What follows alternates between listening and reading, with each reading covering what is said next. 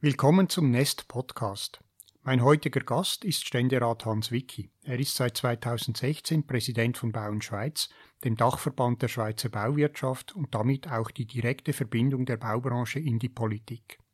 Mit Hans Wicki spreche ich über unsere Abhängigkeit von Energie aus dem Ausland, über Baubewilligungsverfahren, die nicht enden wollen, über Verbote und demokratische Mitsprache und über die Hemmungen, nach dem eigenen Portemonnaie zu greifen, wenn es um nachhaltige Lösungen geht.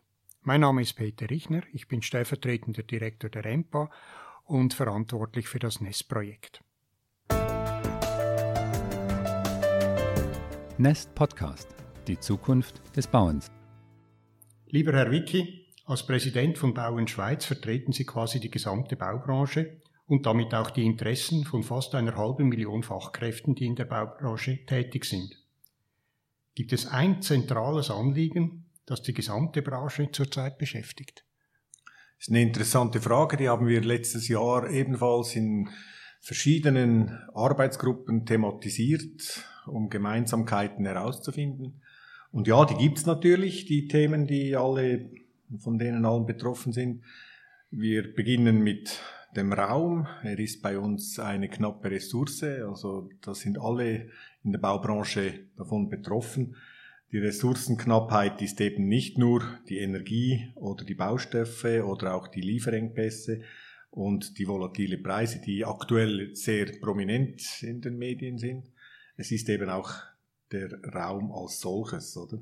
Und folglich ist natürlich oder muss der, der, der Fokus in der ganzen Baubranche auf Verdichtung sein, auf Renovieren sein, auf Sanieren sein, oder? Und dann kommt dann noch das globale Ziel Netto Null hinzu, oder? Also das, das sind schon Elemente, die die ganze Baubranche äh, bewegen.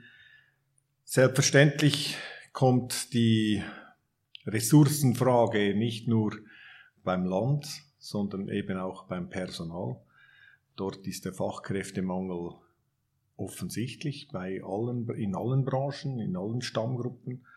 Und alle Stammgruppen sind auch konfrontiert mit einem einer Zeiterscheinung der Digitalisierung, oder? Also wie schafft man es, die Baubranche zu digitalisieren? Das ist eigentlich die größte Herausforderung neben dem Fachkräftemangel und wie gesagt der Ressourcenfrage Raum, die eigentlich inexistent ist. Vor einigen Wochen war ja die Swissbau in Basel und eigentlich die Themen, die Sie jetzt angesprochen haben, eben Ressourcenknappheit, Raum etc., waren auch dort ganz prominent vertreten, wurden sehr intensiv diskutiert. Meine Wahrnehmung ist, eben diese Dinge sind heute präsent in allen Köpfen. Das war vielleicht vor fünf oder vor zehn Jahren wirklich noch nicht überall der Fall. Heute ist das komplett unbestritten.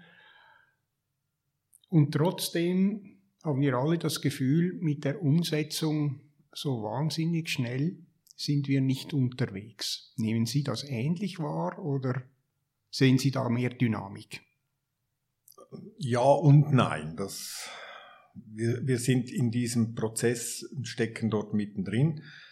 Ähm, für die Außenwelt geht es dann meistens etwas zu langsam und für die Innenwelt ist es etwas zu hektisch und zu schnell, oder? Ähm, es gibt verschiedene Sachen, wo wir Wirkung erzielt haben, sei es mit dem Energiegesetz oder die Mucken, die gut adaptiert werden konnten. Und dann haben wir auch noch das öffentliche Beschaffungswesen revidiert. Das war ja auch nicht eine ganz einfache Geschichte. Ähm, ich sage jetzt mal so, Fördermittel haben wir jetzt bereitgestellt. Die sind, das Gebäudeprogramm ist am Laufen. Wir sind auch dabei, dieses Gebäudeprogramm noch aufzustocken auf politischer Ebene und können dadurch durchaus auch äh, positive Entwicklungen feststellen. Nur die sind für viele wenig sichtbar und dadurch auch nicht so interessant. Aber Treibhausgase zum Beispiel im Gebäudeprogramm konnten von einem Drittel auf 25 Prozent reduziert werden, oder? Also das nimmt einfach niemand zur Kenntnis. Aber da steckte viel Arbeit und viel prozessuale äh, Dinge im Hintergrund. Aber ja, wir haben selbstverständlich noch viel Arbeit vor uns.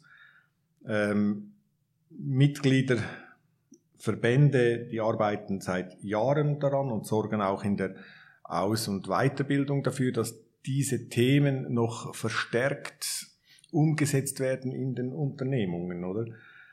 Aber ich stelle immer wieder fest, es sind eigentlich nicht die Unternehmen, die das, den Bremsklotz darstellen, sondern es ist tendenziell eher die Bauherren, oder?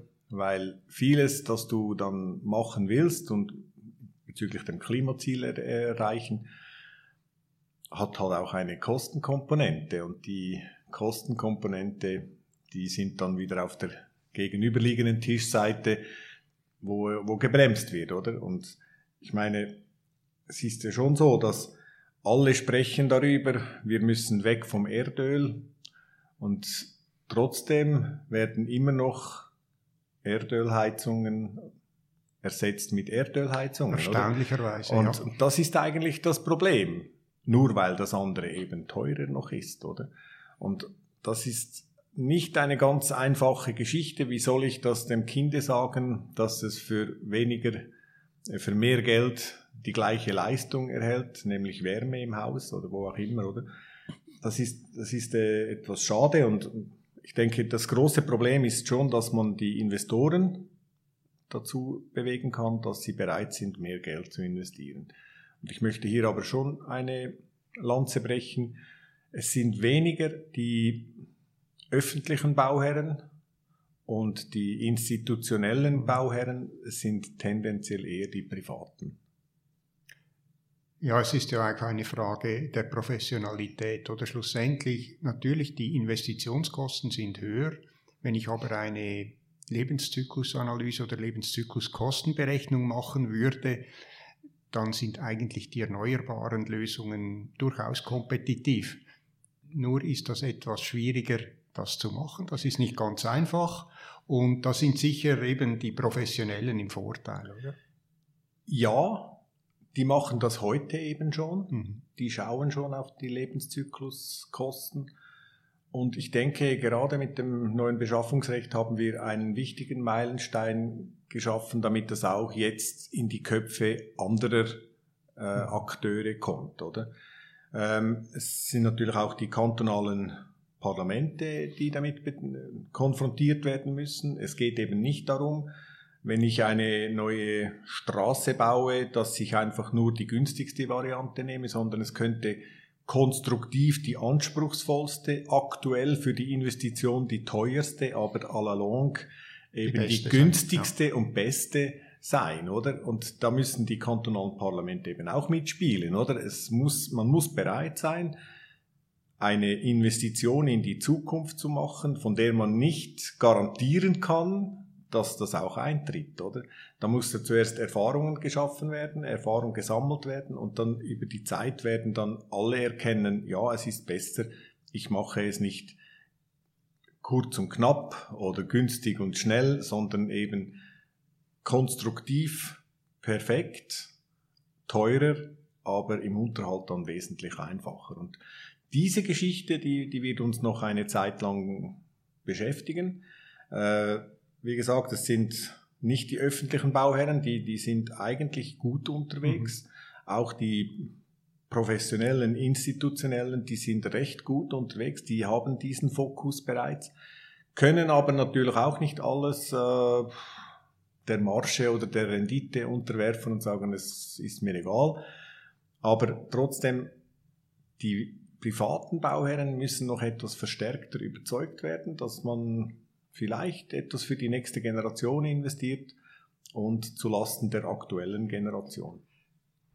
Es gibt natürlich da zwei Aspekte. Eben die öffentliche Hand ist einer der größten Bauherren in der Schweiz und sie kann natürlich damit auch einen Markt schaffen. Nur schon indem sie eben diese Art von Leistungen nachfragt, werden die dann angeboten, sie werden realisiert damit wissen auch die Anbieter viel besser, okay, wie funktioniert das? Es, es wird eigentlich, äh, es gibt einen Economy of Scale Effekt auch, oder? Vorbildcharakter, das ist sicher sehr gut.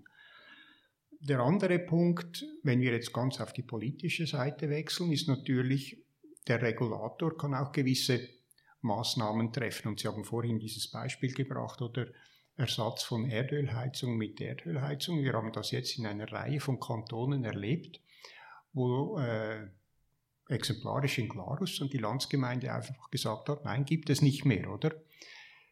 Das ist eine etwas harte Lösung, aber angesichts der Situation, in der wir uns befinden, frage ich mich schon langsam, ist das nicht auch der richtige Weg? Können wir einfach weiter versuchen, auf Gutwill zu hoffen, äh, Überzeugungsarbeit zu leisten, oder muss man nicht einfach bei gewissen Dingen sagen, nein, das gibt es einfach nicht mehr? Verbote waren noch nie hilfreich in unserer Gesellschaft, in der schweizerischen Gesellschaft schon gar nicht, oder? Also Gessler lässt grüßen, oder? Also wir müssen argumentativ die Menschen überzeugen, dass etwas geändert werden muss. Und hierzu braucht es Anreizsysteme.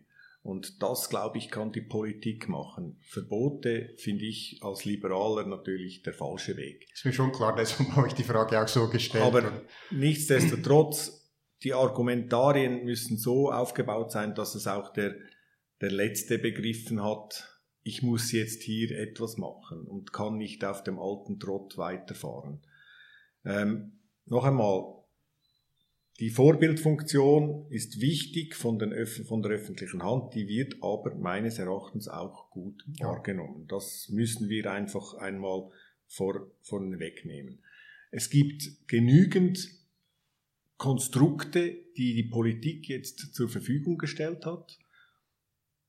Die Leute oder die privaten Bauherren müssen es einfach noch besser nutzen wollen. Es ist mehr ein Wollen als ein Können, oder? Mhm. Und ich bin der festen Überzeugung, dass man mit Information und Weiterbildung und Ausbildung an, diese Punkt, an diesen Punkt kommt. Ein Verbot ist einfach die schlechteste Variante, um ans Ziel zu kommen. Weil wir können ja nicht eine ganze Technologie verbieten, sie soll sich ja auch weiterentwickeln. Die könnte ja auch irgendeinmal uns dazu helfen, das eigentliche Problem des CO2 zu lösen. Wer weiß, ich weiß es nicht, oder?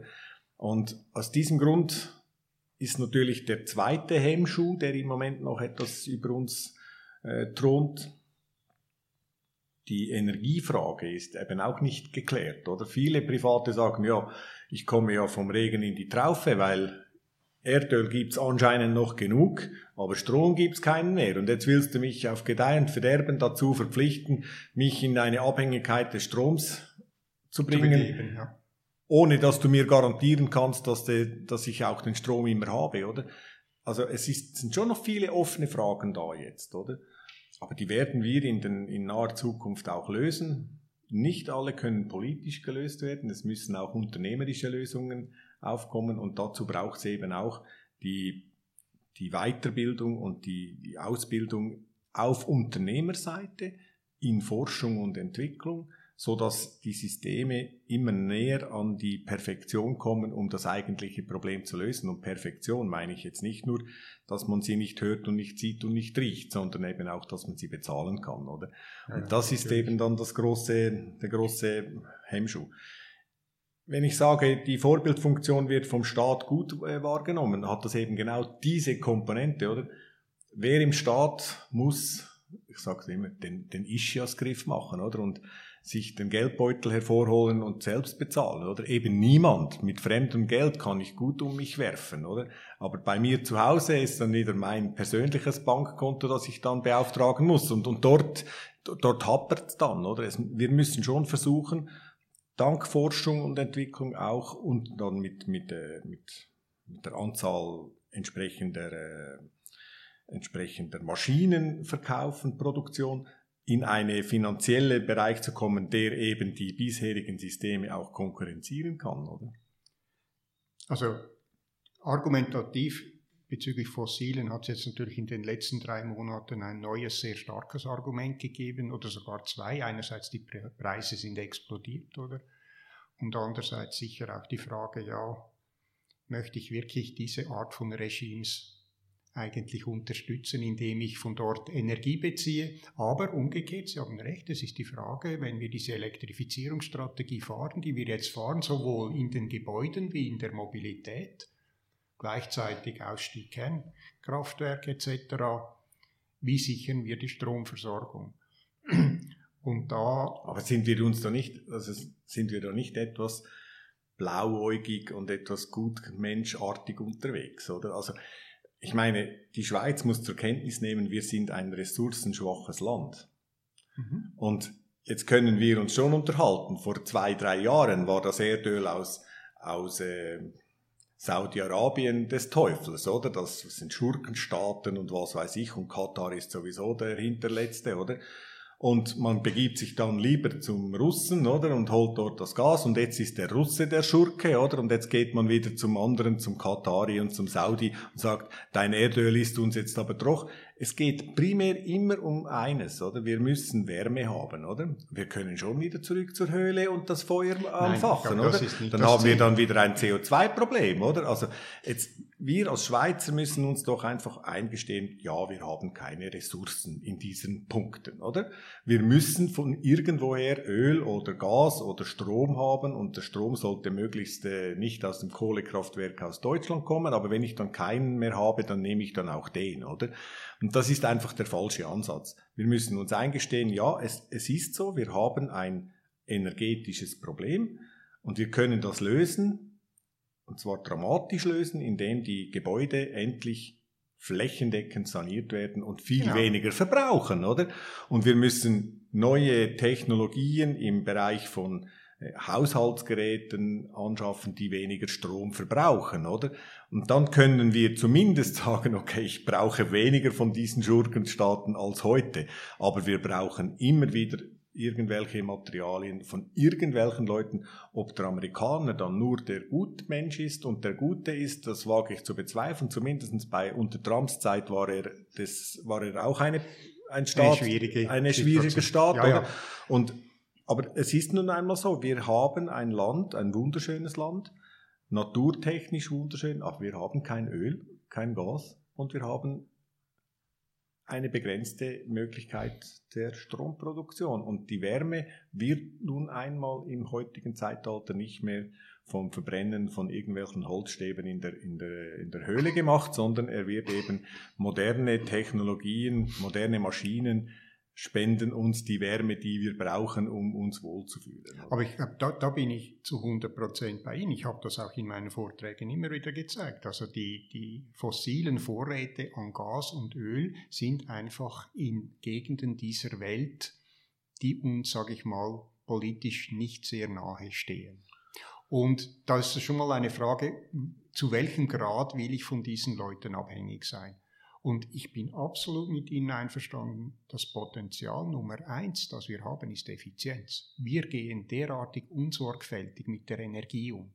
Da haben wir ein Riesenpotenzial. Natürlich, eben der erste Schritt, eben für mich ist auch nicht Ersetzen der Ölheizung durch eine Wärmepumpe, sondern Reduktion des Wärmeverbrauchs durch entsprechende Maßnahmen und dann der Umstieg auf Wärmepumpe. Und dann wird mein Verbrauch so weit runtergehen, dass ich auch eine vernünftige Chance habe, den mit erneuerbarer Energie äh, zu, zu decken.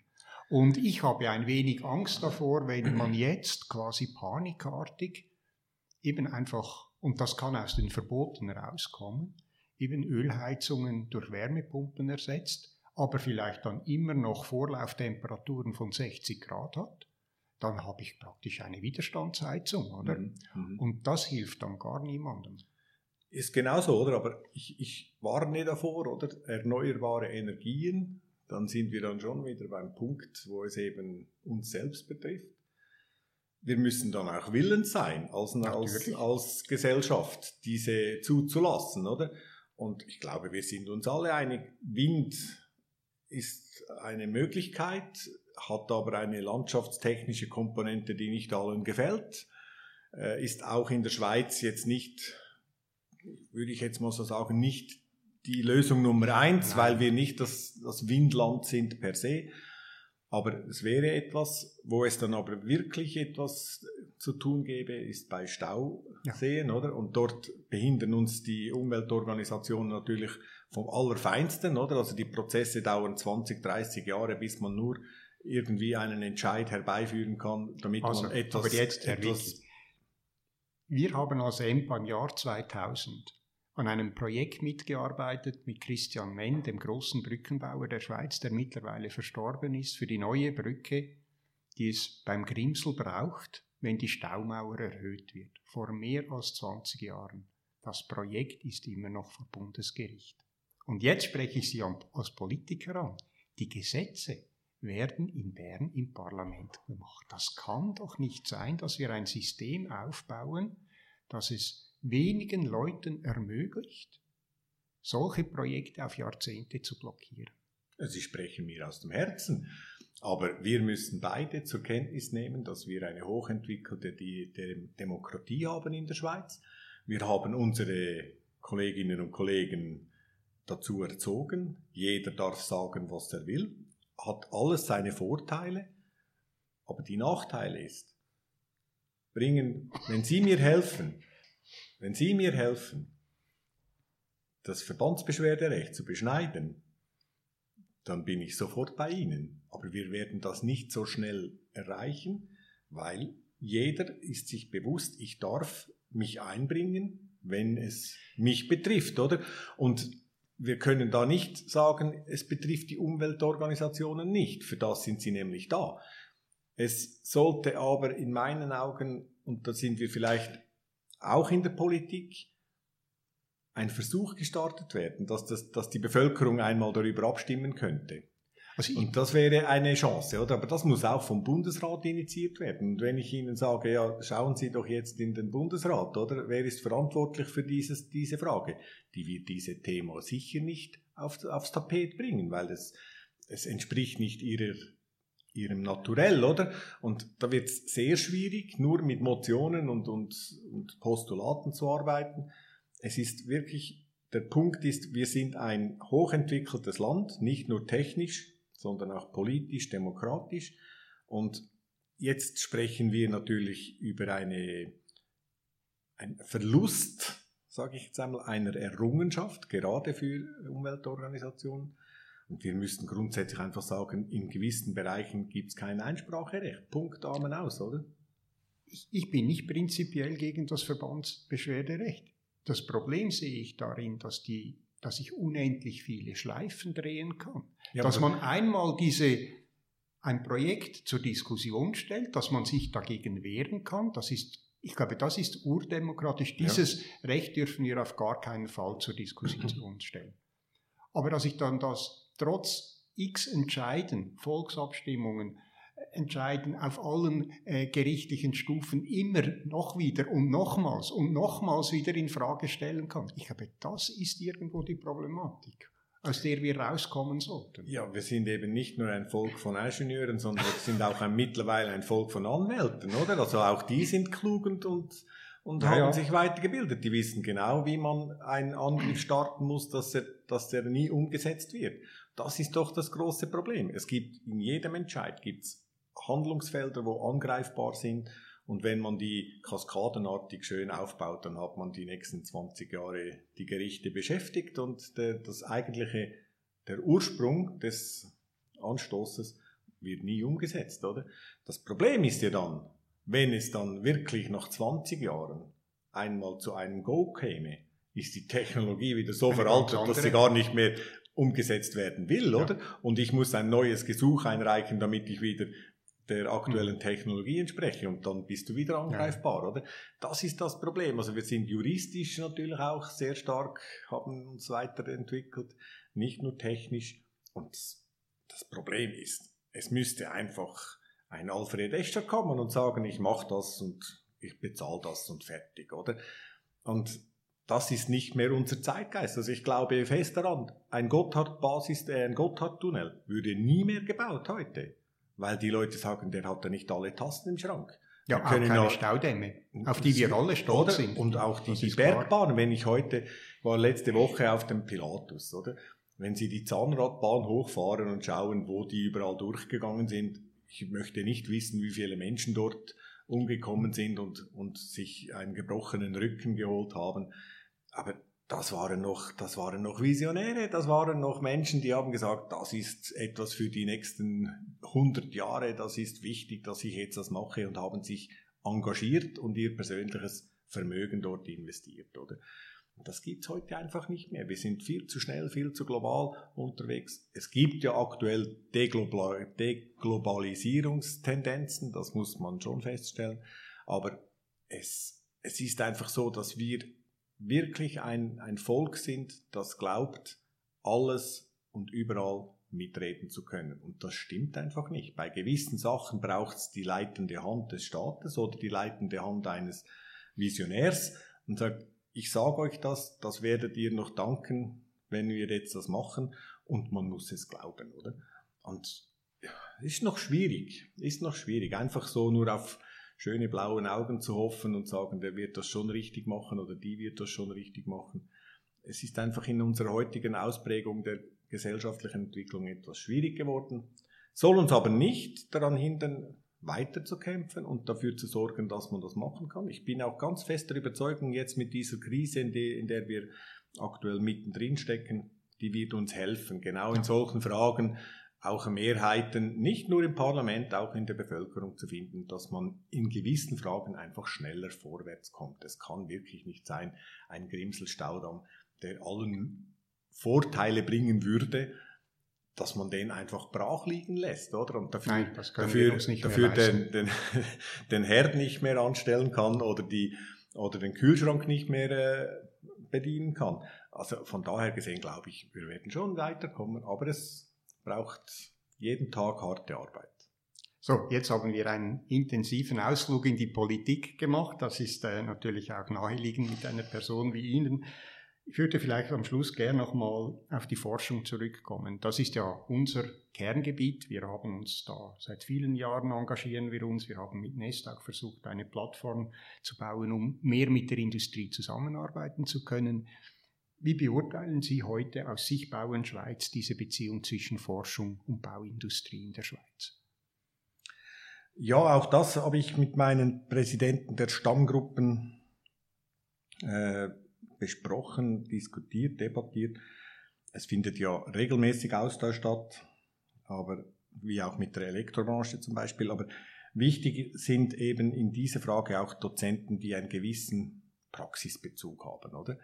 Und da gibt's schon noch einige Probleme zu lösen, dass man im Bauhauptgewerbe zum Beispiel auch noch diese Praxisnähe in der Forschung hat. Oder genau im Bauhauptgewerbe ist es schon so, wenn es zu, ich sage jetzt mal, zu äh, technisch, zu, wie soll man dem sagen, also wenn es nicht umsetzbar ist auf Anhieb, mhm.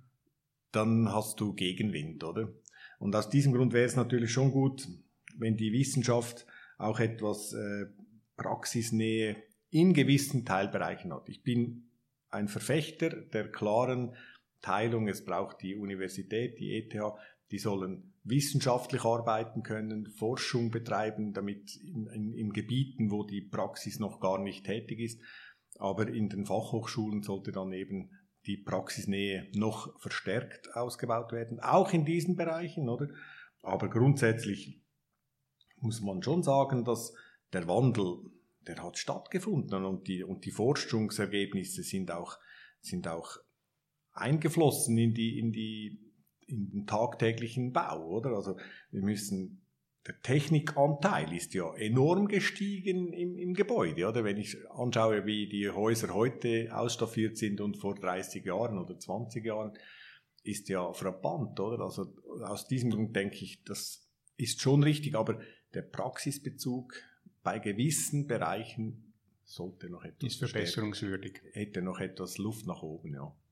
Gut, das werden wir uns sicher gerne zu Herzen nehmen. Nehmen wir eigentlich auch für uns an der EMPA in Anspruch. Das ist vielleicht die falsche Institution. Die EMPA ist ja genau Nein. diese Stelle, wo die Praxis sehr nah dran ist, oder? Also das möchte ich dann schon auch sagen. Und, und aus der EMPA kommt auch viel, oder? Dass dann eben wirklich eins zu eins umgesetzt wird im täglichen Bauhandwerkerleben, oder? Also das muss man schon auch feststellen und kann auch diesbezüglich ein Kranzgewinn äh, ein Blumenstrauß übergeben werden grundsätzlich.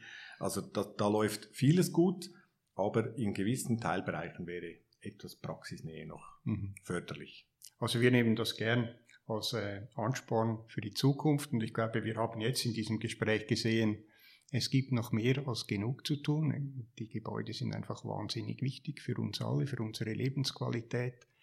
Und wir wissen eben, der Ressourcenverbrauch, er ist im Moment eher zu hoch, aber es gibt Lösungen. In die Richtung müssen wir gehen.